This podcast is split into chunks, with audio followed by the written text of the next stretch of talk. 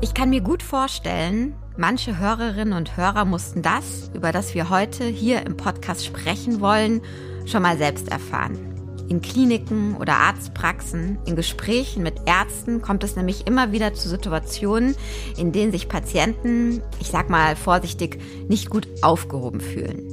In denen sie das Gefühl haben, nicht zu verstehen, was jetzt eigentlich passiert, was mit ihnen los ist oder noch viel schlimmer, das Gefühl haben, dass sie tatsächlich schlecht oder sogar falsch versorgt werden. In ein Krankenhaus zu müssen oder auch schwer krank zu werden, das ist mit vielen Emotionen und Ängsten verbunden. Da will man eigentlich das Gefühl haben, sicher und richtig versorgt zu sein. Doch in unserem Gesundheitssystem, was auf Effizienz und Geld immer mehr ausgerichtet ist, ist das tatsächlich immer häufiger nicht mehr der Fall. Wer Gott sei Dank noch nicht betroffen war, aber kennt vielleicht zumindest jemand, der das schon mal erlebt hat. Ähm, Gerade in Kliniken ist es echt schwierig, wenn man sich nicht irgendwie ständig selbst noch für sich einsetzen kann, für sein Anliegen, wenn man selbst darauf achten kann, dass alles so läuft, wie es laufen soll. Vom richtigen Medikament bis zur richtigen Behandlung. Deshalb wollen wir heute hier im Podcast besprechen, auf was Patienten selbst achten können, damit sie sicher, gut und möglichst gesund durch den Krankenhaus- und Praxisalltag kommen. Eingeladen habe ich mir zu diesem Podcast Frau Dr. Ruth Hecker. Sie ist Vorsitzende des Aktionsbündnis Patientensicherheit und verantwortlich für die Leitung des Zentralbereichs Qualitätsmanagement und klinisches Risikomanagement an der Universitätsklinik in Essen. Mit beiden Aufgaben hat sie einen relativ guten Überblick darüber, was im Krankenhaus mal nicht so rund laufen kann. Ich freue mich sehr, dass sie heute da ist. Mein Name ist Lucia Schmidt. Ich bin Medizinerin und Redakteurin in der Frankfurter Allgemeinen Sonntagszeitung und freue mich auch, dass Sie uns heute hier zuhören.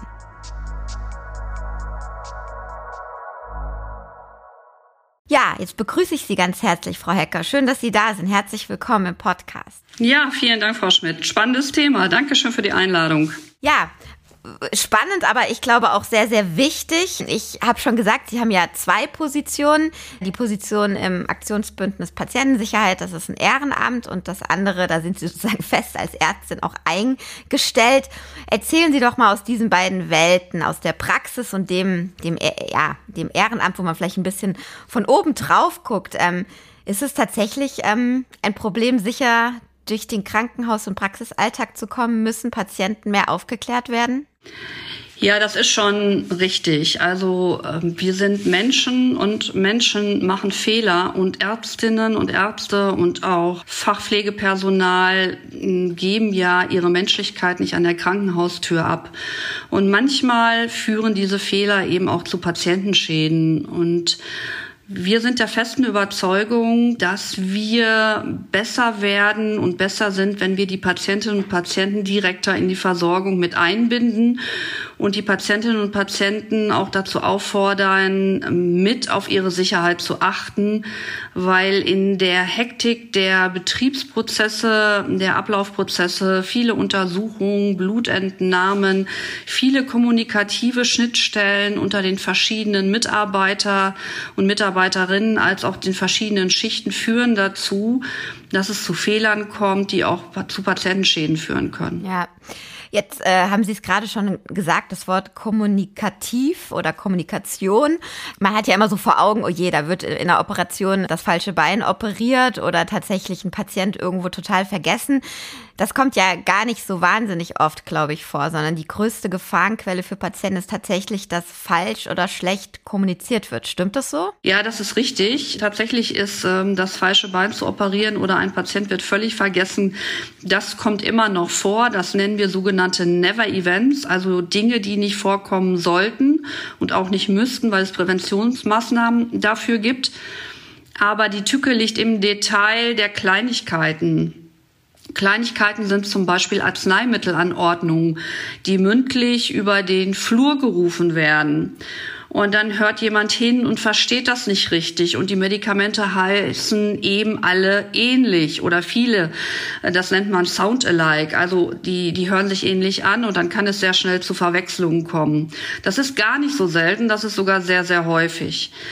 Das ist zum Beispiel ein Beispiel, das ist eine Kleinigkeit. Und manchmal sind es auch Medikamente, die dann verwechselt werden, die keine große Auswirkung auf die Gesundheit des Patienten haben. Aber manchmal kann das auch tragisch enden. Ein weiteres Beispiel der Kommunikation ist natürlich auch eine mündliche Anordnung, die für eine Behandlung gegeben wird. Ziehen Sie mal die Drainage um drei Zentimeter, aber das mit den drei Zentimetern wird auch nicht mehr richtig gehört und dann wird die Drainage ganz gezogen. Also Kommunikation über den Gesundheitszustand oder über die Maßnahmen, die an den Patienten gemacht werden sollen, ist extrem wichtig und Sie können sich vorstellen, wie viel der Patient auch den Fachpflegepersonal erzählt, was dann hinterher beim Arzt gar nicht ankommt. Und umgekehrt, das, was wir früher mal hatten, in guten Zeiten gemeinsame Visiten finden nicht mehr selbstverständlich gemeinsam statt und dann wird Wichtiges eventuell auch nicht weitergegeben. Und es wird eben nicht alles aufgeschrieben. Also wir setzen ja so auf die Akte, die elektronische Patientenakte, wo alles dokumentiert wird. Es wird ja viel schon auch kritisiert, dass hm, Fachpflegepersonal, Ärzte nur noch vor dem Computer hängen, weil sie so viel dokumentieren. Das ist auch ein Grund. Schreibt es auf, was ihr gesagt habt oder gehört habt, was wichtig ist, damit der Nächste es lesen kann. Aber das ist natürlich viel Arbeit das alles, was man gehört und äh, gesagt bekommen hat oder weitergeben sollte oder muss, auch noch aufzuschreiben. Jetzt haben Sie gerade gesagt, äh, Thema Kommunikation eben zuzuhören. Wir kommen später nochmal darauf, äh, was Patienten ganz konkret machen können, wenn ihnen eben auffällt, also irgendwas scheint hier nicht richtig zu laufen oder ich habe kein gutes Gefühl. Bei dem Thema Kommunikation ist es sicherlich der erste und wichtigste Rat, nachfragen, nachfragen oder sagen, das habe ich aber anders verstanden, das hat mir jemand anders erklärt, also sich aktiv einbringen, oder? Ja, absolut, absolut. Ich weiß, dass man sich als Patient häufig in einer schwächeren Rolle fühlt. Man ist ja krank und dann zweifelt man erstmal an sich selber. Die werden ja schon wissen, was sie tun, denn das sind ja die Fachexperten. Ich bin ja nur der Patient. Aber wenn man wirklich der festen Überzeugung ist, man hat es anders verstanden oder es wird an einem irgendwas gemacht, was man nicht vorbesprochen hat, dann muss man einfach auch mal Stopp sagen und das nochmal hinterfragen ähm, damit auch das Fachpflegepersonal und auch die Ärzte ihre Aktionen, ihre Handlungen auch noch mal hinterfragen.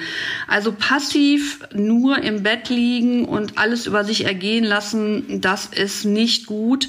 Natürlich braucht man dazu auch Kraft und man will auch nicht nerven, aber für die eigene Sicherheit ist es besser, auch ein bisschen auf sich selber aufzupassen. Sie sind vom Aktionsbündnis Patientensicherheit. Erzählen Sie doch mal ganz kurz, Warum gibt es dieses ja, Aktionsbündnis? Also das spricht ja schon dafür, dass tatsächlich viel nicht rund läuft. Und was ist Ihre Aufgabe? Was können Sie für die Patienten in Deutschland machen? Also es läuft nicht erst seit gestern oder seit fünf Jahren vieles nicht rund in Deutschland, sondern schon immer. Und 1999 hat das Institute of Medicine gesagt, Menschen irren. Also irren ist menschlich, to earth human. Und diese Kultur ist auch nach Deutschland rübergeschwappt und man hat sich vor 20 Jahren Gedanken gemacht, wie können wir denn über dieses Thema Irren ist menschlich besser reden? Wie kommt das in die Öffentlichkeit? Wie können Ärztinnen und Ärzte letztendlich endlich mal offen auch zugeben, ich habe Fehler gemacht oder ich mache Fehler und das, dadurch passiert das und das? Mm, und da hat sich die damalige Gesundheitsministerin Ulla Schmidt mit Krankenkassen und den Ärzteverbänden zusammengesetzt und hat Geld ähm, eingetrieben, ich sag's mal so, und gesagt, wir müssen da was tun, sollen wir nicht einen Verein gründen, der sich um dieses Thema kümmert. Und so ist der Verein gegründet worden. Es ist keine institutionelle Förderung des BMGs da, ist, sondern es ist wirklich eine freiwillige Angelegenheit gewesen. Krankenkassen, Ärzteverbände haben Geld gegeben, um den Verein zu gründen. Und auch immer noch ist die Kassenärztliche Bundesvereinigung, die Deutsche Krankenhausgesellschaft und die Bundesärztekammer sowie die Kassen, nicht alle, aber viele sind mit Mitglied beim Aktionsbündnis Patientensicherheit. Und es ist ja häufig so, dass sich in der politischen Dimension diese Stakeholder, so nennen wir das ja, untereinander häufig auch politisch absolut gegensätzlich verhalten und auch gegensätzlich Dinge fordern in ihrem Eigeninteresse. Wenn sie bei uns in unserem Verein mitarbeiten, dann müssen sie ihr Eigeninteresse hinten anstellen und für das gemeinsame, für die sichere Patientenversorgung Entscheidungen treffen. Das fällt denen nicht immer leicht und es ist auch nicht immer leicht zum Thema Patientensicherheit einen Konsens zwischen allen Beteiligten und den Mitgliedern auch zu erreichen. Warum ist das so schwierig? Weil sozusagen die Stakeholder dann selbst zurückstecken müssen oder vielleicht könnt ihr das nochmal konkret an einem Beispiel machen, weil eigentlich wenn man sich da engagiert und natürlich jeder kann zum Patient werden, müsste ja Patientensicherheit etwas sein, für das sich alle einsetzen. Ja, also erstens ist es so, dass die Ärzteverbände und die Krankenhäuser es nicht so gerne hören, dass wir sagen, es gibt eine mittelgroße fünfstellige Zahl an Toten durch Behandlungsfehler. Ja, also das hören die nicht gerne, weil sie sagen, damit verschrecken wir die Patientinnen und Patienten, machen denen Angst. Aber es ist nun mal die Realität. Und damit gehen die nicht gerne an die Öffentlichkeit. Herr Reinhardt von der Bundesärztekammer sagt nicht gerne, ja, wir Ärzte machen Fehler, das ist so. Damit müssen wir umgehen lernen. Aus den Fehlern müssen wir lernen. Wir müssen unsere Strukturen und Prozesse verbessern. In den ganzen Entscheidungen des Bundesministeriums für Gesundheit gibt es nicht in, in irgendeiner Form das Wort Patientensicherheit. Das kommt nicht vor. Und es ist so, dass Qualität eben alleine nicht ausreicht. Also eine gut gelungene Operation, fachlich einwandfrei, hält nicht davon ab, dass man die falsche Seite operiert hat, dass der Patient nach der Operation eine ähm, Infektion bekommt, die er sich im Krankenhaus zugezogen hat oder gar falsche Medikamente bekommt. Wir fordern halt immer, diesen Weg zu beschreiben, deutlich selbstkritischer zu sein. Aber deutlich selbstkritischer zu sein bedeutet auch in die Tiefe zu gehen der eigenen Prozesse, des eigenen Handelns und äh, das bedeutet, wie wir es im Moment haben, dass wir uns wirklich in den Krankenhäusern auf die wesentlichen, fachlich guten konzentrieren müssen. Es werden Krankenhäuser geschlossen werden, nicht nur weil wir kein Geld haben, sondern weil einfach über die Breite die Qualität und auch die Sicherheit von Patientinnen und Patienten nicht in dem Maße gegeben ist, wie sie sein sollte. Bei den kassenärztlichen Vereinigungen geht es in erster Linie wirklich um den finanziellen Charakter. Der finanzielle Charakter haben wir genug Geld, um unsere Ärztinnen und Ärzte zu bezahlen. Aber seit wie vielen Jahren äh, schafft es die Kassenärztliche Vereinigung nicht, den Sicherstellungsauftrag zu gewährleisten in den ländlichen Gebieten? Oder nehmen wir einfach mal das Thema der digitalen Infrastruktur von Arztpraxen. Da wurde in den letzten 20 Jahren viel zu wenig darauf geachtet, dass alle Arztpraxen gut ausgestattet sind. Die haben jetzt massive Probleme in der Umstellung. Es wurde nicht gut für die eigenen Mitglieder gesorgt zu diesem Thema. Und die Bundesärztekammer meint, sie macht genug im Sinne der Patientensicherheit. Und wenn wir dann so ein schwieriges Thema haben wie zum Beispiel Behandlungsfehlerregister, das wird von allen drei Parteien kategorisch abgelehnt, weil es so ein schlechtes Bild auf die medizinische Versorgung in Deutschland wirft. Aber wir wissen ja, dass wir besser sein könnten. Ein EU-Länderreport spricht sogar, wenn wir das Thema Überversorgung auch ansprechen, also dass Dinge getan werden, die nicht getan werden müssten, weil die Indikationen nicht stimmen, sogar bis zu 200.000 Todesfälle in Deutschland pro Jahr haben. Wenn man von der Indikation ausgeht, werden die richtigen Indikationen gestellt und die richtigen Therapien eingeleitet. Wir wissen, dass wir sehr viel Geld ausgeben und trotzdem die Lebenserwartung im Gegensatz zu anderen europäischen Ländern nicht mehr so hoch ist, wie sie mal war. Wir haben genug Probleme, aber wir behandeln diese Probleme in der Oberflächlichkeit. Wir gehen nicht in die Tiefe, wir sind nicht selbstkritisch genug, wir packen uns nicht an die eigene Nase, was können wir besser machen. Natürlich werden jetzt in viele Prozesse Patientinnen und Patienten enger mit einbezogen. Sie müssen, sollen in allen Gremien sitzen. Aber der Kern, dass im gemeinsamen Bundesausschuss die Patientenvertretung nicht nur ein Beratungsrecht hat, sondern auch ein Stimmrecht hat, der wird halt nicht umgesetzt. Also viel Makulatur, viel Blase und man geht nicht genug in die Tiefe. Ja, teilweise doch aufrüttelnde oder erschreckende Sachen, die Sie da erzählen, wenn man selbst Patient sein könnte, äh, wenn man da hört, dass sich so dagegen gewehrt wird. Wir werden jetzt wahrscheinlich das, für was Sie sich schon lange einsetzen mit dem Bündnis, hier nicht erreichen im Podcast. Was wir aber erreichen können, ist, dass eben die Patienten besser aufgeklärt sind und besser wissen, was sie machen können. Absolut. Von daher kommen wir mal zu den ganz praktischen Tipps, die Sie auch geben können. Ich habe da mal so sechs, sieben Situationen mir überlegt, zu denen Sie ja vielleicht was sagen können. Erstmal, ich habe einfach einen schwierigen oder wichtigen Arzttermin vor mir wie kann ich mich gut vorbereiten, wie kann ich trotz Aufregung gut hingehen, um alles mitzubekommen und auch zu merken, wenn die Aufklärung oder auch der Rat nicht stimmt oder ich mich unsicher fühle. Also Sie können zum Beispiel, und da rate ich immer zu, mindestens eine weitere Person mitnehmen. Denn zwei Augen, also vier Augen sehen besser und vier Ohren hören besser. Und äh, in der Vorbereitung jemanden mitnehmen, verabreden, wer hat Zeit. Des Weiteren fällt mir immer auf, man kreist ja vor so einem wichtigen Arztbesuch in seinen Gedanken immer, was habe ich denn für Fragen? Überall Zettel in der Wohnung liegen haben, sofort aufschreiben. Ja, und kurz vor dem Arzttermin nochmal zusammensammeln. Überall Zettel, Stifte verteilen vor dem Arzttermin, die Fragen wirklich auch aufschreiben, die einem so durch den Kopf schießen. Und dann kann man vor dem Arztbesuch die ja nochmal zusammenfassen, sich konzentrieren und die wesentlichen Fragen auch stellen. Die vergisst man sonst in der Aufregung. Aufschreiben. Jetzt habe ich das vielleicht sogar gemacht. Ich bin da zu zweit hingegangen. Ich habe mir Gedanken gemacht. Ich war eigentlich auch konzentriert und habe irgendwie trotzdem danach irgendwie kein gutes Gefühl jetzt bei dem Arzt oder bei der Klinik oder in der Praxis, wie auch immer.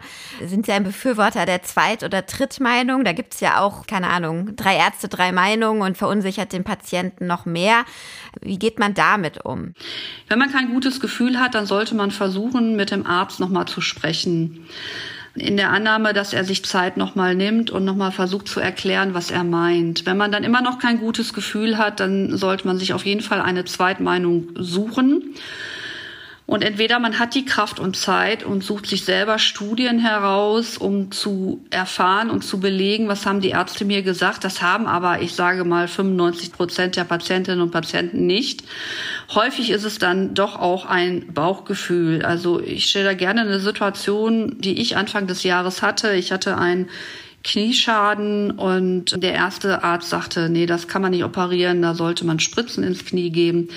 Der zweite Arzt sagte das auch und ich habe immer nur gedacht, Leute, da ist, was mechanisch nicht in Ordnung, das sollte man doch operieren. Verstehe ich irgendwie nicht. Ihr könnt mir jetzt hier wirklich viel und lange erzählen, was ihr wollt. Also ich bin wirklich bei zwei verschiedenen Ärzten gewesen und dann schwenkte der Ärztearzt um und sagte, nee, das sollten wir vielleicht doch operieren.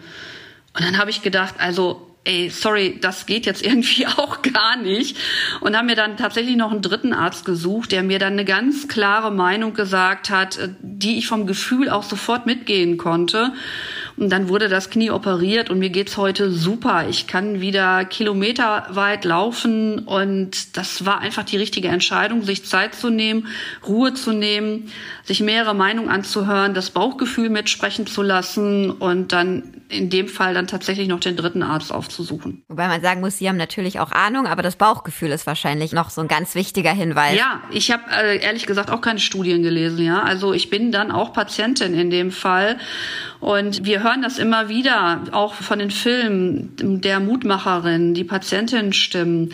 Die haben häufig ein die Patientinnen und Patienten gutes Bauchgefühl, was ist richtig und was ist falsch und dann nachzuhaken und nachzufordern und eventuell den zweiten Arzt aufzusuchen, die Möglichkeit haben, seine eigenen Bedenken wirklich zu äußern und die werden auch ernst genommen. Das ist enorm wichtig. Jetzt haben wir gerade über die Praxis gesprochen. Wenn es in die Klinik geht oder man in die Klinik muss, ähm, ist das oft auch nochmal eine andere Hausnummer. Neben den Dingen, die Sie eben schon bei der Vorbereitung auf einen Praxisbesuch oder einen Arztbesuch gesagt haben, kann ich mich noch auf einen Klinikaufenthalt anders vorbereiten? Gut vorbereiten vor allem. Ja, also was in der Klinik wichtig ist, ist, ähm, wir reden jetzt nicht von den Ausnahmen, sondern von einem normal geistig fitten Patienten, der eine Krankheit hat und sicherlich belastet ist.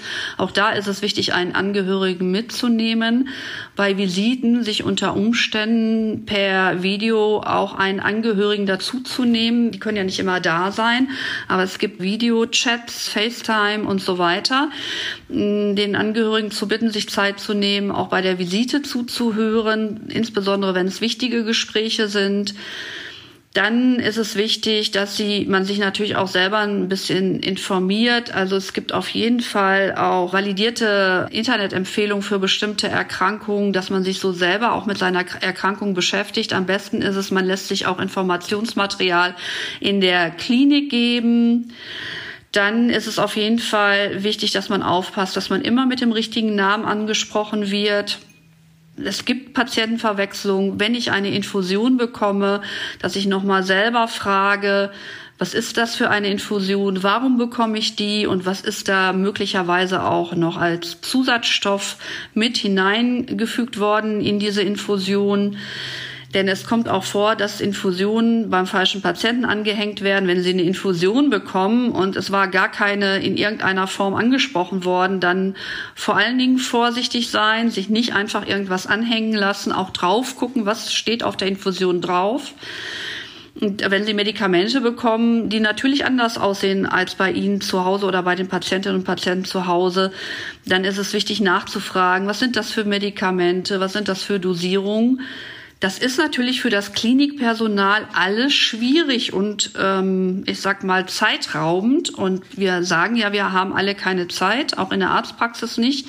Aber es ist umso wichtiger, dass wir es tun, weil Verwechslungen sind die häufigsten Fehler in einem Krankenhaus. Und ich glaube, man muss einfach das Gefühl verlieren als Patient, dass man nervt. Ne? Also das, was Sie gerade alles beschrieben haben, da kann es natürlich sein, dass die Pflegekraft oder der Arzt total genervt ist, wenn man ständig nachfragt. Aber für die eigene Sicherheit ist das so wichtig, vielleicht an der Stelle nochmal betonen. Absolut, aber das ist auch die Kunst der Ärztinnen und Ärzte und auch des Fachpflegepersonals, dass sie natürlich den nervigen Patienten von dem nervenden Patienten, der für seine eigenen Sicherheit sorgt oder der auch eine Belastung hat, die nicht ernst genommen wird, unterscheidet. Also, und wir bereiten in Essen, bereiten wir unser Personal darauf vor, weil wir ja unsere Patientinnen und Patienten aktiv bitten.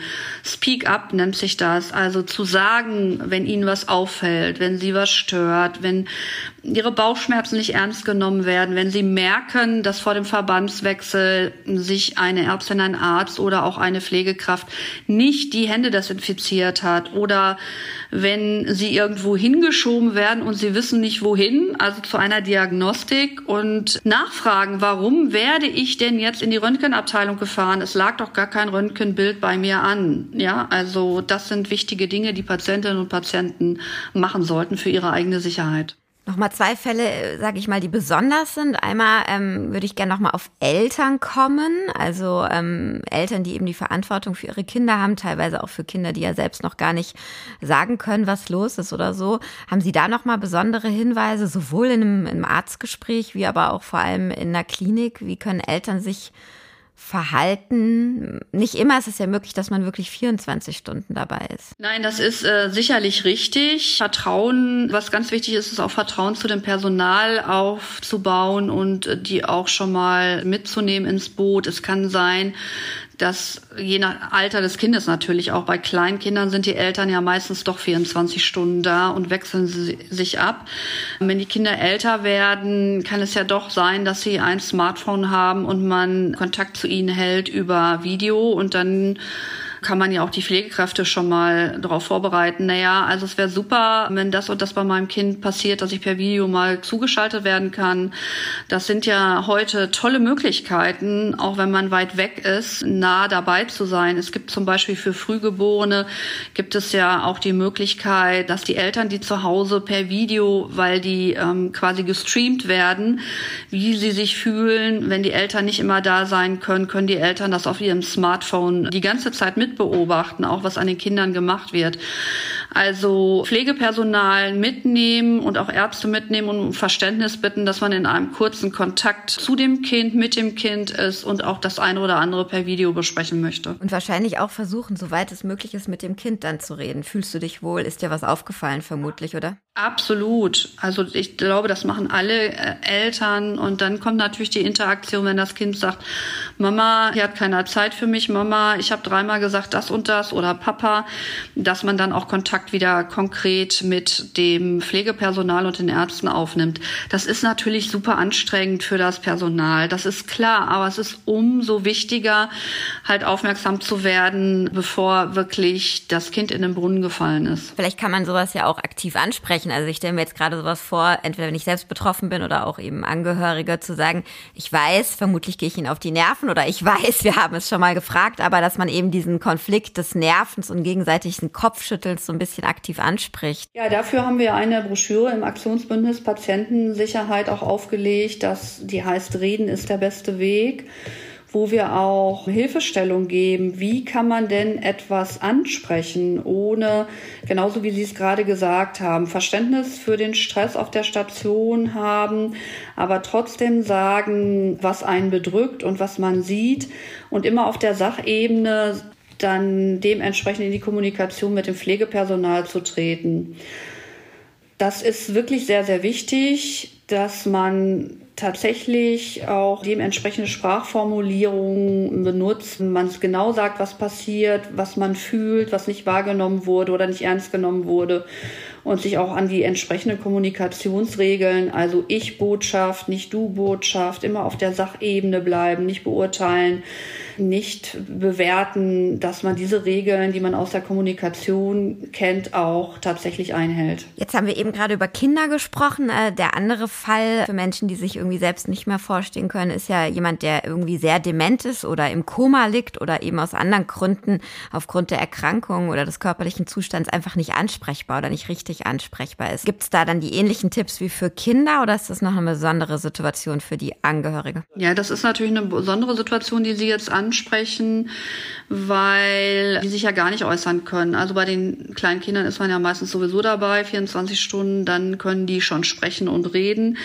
Ähm, wenn sie demente Patientinnen und Patienten ansprechen, da sieht man ja, wenn man sie besucht, wie geht es denen oder nicht, aber man kann halt fernmündlich wenig ausrichten.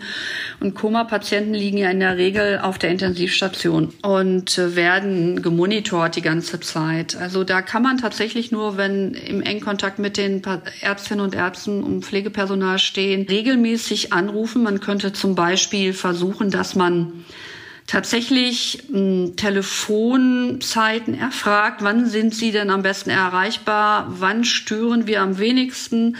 Auch Kliniken sollten sich umstellen. Also auch Kliniken haben, glaube ich, ihre Prozesse noch nicht so umgestellt, dass sie für dies, für diese Kommunikation mit den Angehörigen bestimmte Zeiten und bestimmtes Personal vorhalten. Ich denke da besonders an die Corona-Zeit, wo das so wichtig war, weil die Angehörigen ihre, ihre Patienten Patienten, Patienten, also ihre Angehörigen abgeben mussten an der, an der Krankenhaustür. Und da war es so wichtig, dass man bestimmte Zeiten hatte, um Rückgespräche mit den Angehörigen zu führen oder die Kommunikation mit den Patienten herzustellen. Und das müssen Kliniken bedenken, dass da natürlich auch eine Ressource sein muss, zeitlich und auch, wer macht es denn? Weil jede Arbeitsunterbrechung, die ein Kliniker erfährt, führt ja wieder zu neuen Fehlern. Ja, Arbeitsunterbrechungen führen zu Fehlern. Und das gut zu organisieren, ist sicherlich auch ein guter Wettbewerbsteil, Vorteil für Kliniken, wenn sie das machen und sagen, hier gibt es auch Sprechzeiten für Angehörige. Hier haben sie die Möglichkeit, mit ihren Angehörigen per Video Chat oder Video zu äh, telefonieren, in Kontakt zu bleiben. Wir, Sie können bei der Visite dabei sein per FaceTime oder, oder, oder. Und es klärt viele Fragen. Ja, ja, kann ich mir gut vorstellen, wenn man sozusagen als auch Angehöriger sich gut aufgehoben gefühlt, in welchem Fall auch immer, dass man so Kliniken tatsächlich auch weiterempfiehlt oder ja, als gut bewertet. Jetzt haben Sie ja schon gesagt, das Aktionsbündnis Patientensicherheit ist vor allem eben beratend tätig, beziehungsweise setzt sich ein für dieses Thema an sich. Aber es ist nicht unbedingt die Anlaufstelle, wo ich mich hinwenden kann, wenn ich das Gefühl habe, es ist etwas wirklich falsch gelaufen. Vielleicht zum Abschluss noch diesen Worst Case. Ich habe eine Behandlung hinter mir und es ist eben irgendwas schief gelaufen. Ähm, was können Patienten dann tatsächlich machen? Also zunächst wäre es am besten, man klärt das mit der Klinik und mit den Ärztinnen und Ärzten und spricht das an. Und wenn sie in einer guten Klinik waren, mit einer guten Kultur, dann wird das auch aufgenommen. Also wir haben auch schon mal Patientinnen und Patienten eingeladen, von ihrem Fall zu berichten vor dem Team. Das ist nochmal was ganz anderes, als man macht es nur schriftlich. Also auch jetzt gar nicht, es war hier alles furchtbar schlimm, sondern ich habe das so und so erlebt. Das ist ganz gut angekommen bei den Teams, weil sie das dann emotional, empathisch die Situation des Patienten oder der Patientin nochmal mitgehen konnten. Also das Erstgespräch ist sicherlich auf jeden Fall nochmal für die Klinik. Wenn die Klinik ähm, die Patientin den Patienten abwimmelt, da nichts mit zu tun haben will, also quasi nicht konfliktbereit ist, oder die Kultur nicht da ist, sich damit auseinanderzusetzen, das ernst zu nehmen, dann bleibt ihnen halt der Weg zu den Patientenfürsprechern, zu der Beschwerdestelle einer Klinik. Nicht in allen Bundesländern gibt es Patientenfürsprechern, aber in den meisten. Es gibt Beschwerdestellen. Die nächste Eskalationsstufe ist sicherlich auch mal die Geschäftsführung oder den ärztlichen Direktor einer Klinik anzuschreiben. Dann ähm, ist, um sich Hilfe zu erbitten und ein Gespräch zu erbitten, dann geht man nach außen. Krankenkassen, Gutachter und Schlichtungsstellen sind, können Hilfestellung bieten, Rechtsanwälte für Medizinrecht und Beratungsstellen, die auf Patientenrechte auch spezialisiert sind, ist die Bundesarbeitsgemeinschaft der Patientinnenstellen der Deutsche Patientenschutzbund und das sind Möglichkeiten, die auf der in dieser Broschüre übrigens reden ist der beste Weg auch hingewiesen wird. Ja, damit es gar nicht so weit kommt, glaube ich, können wir am Ende des Gesprächs festhalten, einmal reden, reden, reden und auf der anderen Seite auch noch vielleicht mal der Appell an die Menschen, die eben im medizinischen Bereich tätig sind, diese Sicherheit und die Sorgen des Patienten immer ernst zu nehmen, auch wenn man vielleicht einmal vorher durchatmen muss. Das ist richtig, aber das ist Teil des Berufes. Auch die nervigen Patienten von den nervigen, wichtigen, relevanten zu unterscheiden und wo muss ich in die Tiefe gehen und wo muss ich einmal tief durchatmen. Genau.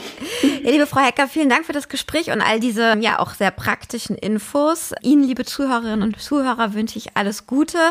Sollten Sie einen Klinikaufenthalt vor sich haben und deshalb vielleicht auch den Podcast gehört haben, dann drücke ich die Daumen, dass alles gut und absolut sicher verläuft. Ich freue mich natürlich, wenn Sie auch beim nächsten Podcast uns wieder zuhören. Hoffe, es hat Ihnen gefallen und sage bis dahin Tschüss, Frau Hecker. Tschüss. Und tschüss, liebe Zuhörerinnen und Zuhörer.